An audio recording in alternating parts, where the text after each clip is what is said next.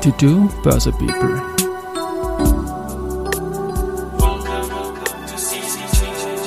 Is now in season 2.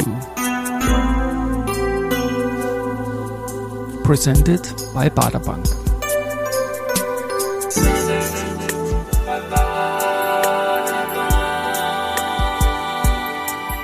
Ja, herzlich willkommen wieder zur Serie 22 Börse People und diese Season 2 der Werdegang und Personality Folgen ist presented by Baderbank. Mein Name ist Christian Drastil, ich bin der Host dieses Podcasts und mein Premierengast in Staffel 2 ist Thomas Böttcher, der Erfinder der Börsentage. Wir sprechen über seinen Werdegang und haben auch gleich einen Call to Action. Denn morgen, am 3. September, ist bei freiem Eintritt Börsentag in Wien. Das ist sich mit dem Jingle schön ausgegangen. Servus Thomas bei mir im Studio.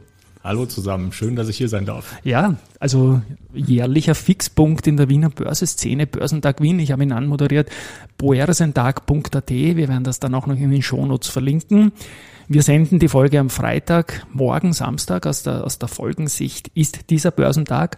Aber ich möchte wie bei allen, auch bei dir, mit deinem Werdegang äh, beginnen. Und ich bediene mich da immer auf den eigens äh, selbst durchgeführten LinkedIn-Einträgen.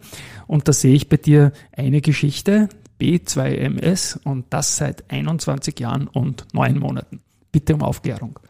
Genau, also der Lebenslauf ist tatsächlich so gesehen unspektakulär. Also ich habe einfach studiert und wir haben während des Studiums schon mein Unternehmen gegründet, die B2MS GmbH und wir schreiben das tatsächlich auf Deutsch und sprechen das auch Deutsch, also ein B, eine 2, ein M und ein S. Und das Ganze ergibt sich aus den Anfangsbuchstaben der Nachnamen der Gründer. Also wir hatten fünf Gründer, mich mit B und dann äh, zwei mit M, zwei mit S und haben so ein bisschen rumgespielt, haben gesagt, okay, SM ist vielleicht nicht so gut, lassen wir mal weg. Und dann kamen wir eben auf B2MS und äh, damit haben wir uns sozusagen auch ein bisschen Möglichkeiten offen gehalten, in welche Richtung sich dann das Geschäft entwickelt. Und inzwischen ist es eigentlich ein ganz guter Markenname, den sich jeder merken kann und äh, der auch für eine gewisse Erwartung steht. Ja, also ohne Vorgespräch hätte ich jetzt sicher B2MS gesagt, gar keine Frage. Ja, B2B, MS, irgendwas in die Richtung, SMS-Services und so weiter. Gründungsdatum im Jahr 2001, wenn du jetzt sagst, 21 Jahre, 9 Monate, Anfang 2001. Das heißt, wir haben da ganz eine spannende Börsephase gehabt. New Economy war eigentlich dead as dead can be. Und wieso hat man sich entschieden, genau da zu beginnen, beziehungsweise was hast du vorher gemacht?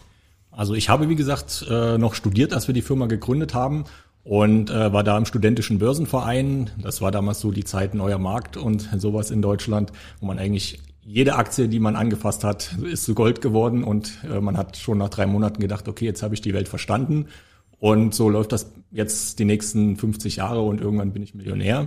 Und dann kam halt der tiefe Absturz und äh, nicht nur wir, auch viele andere haben dann gemerkt, okay, Börse ist komplizierter, muss man sich vielleicht doch erstmal ein bisschen mehr damit befassen und ähm, auch ein bisschen Wissen aufbauen. Und das ist letztendlich auch das, was wir mit dem Börsentag und unserer Firma wollen.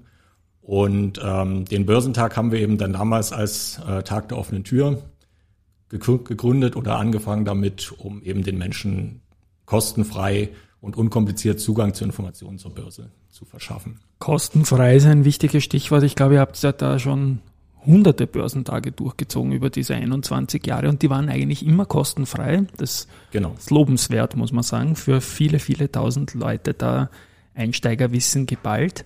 Aber ich frage an irgendeiner Stelle im Podcast die Leute auch, ob sie selbst aktiv veranlagen, nicht nach der Size. Ich denke, was du so gesagt hast, neuer Markt und viele Leute, die sich da connected haben, ihr werdet wohl alle auch Real Money dabei gewesen sein, nehme ich an, oder? Genau, richtig. Also zum Glück sind wir keine Anlageberater, sondern stellen nur die Plattform dar. Und insofern gibt es da jetzt keine Auflagen, dass wir selbst investieren können. Aber man wird natürlich über die Jahre konservativer. Also als Student haben wir damals äh, gezockt, dass sich die Balken biegen. ähm, je größer der Hebel, umso besser.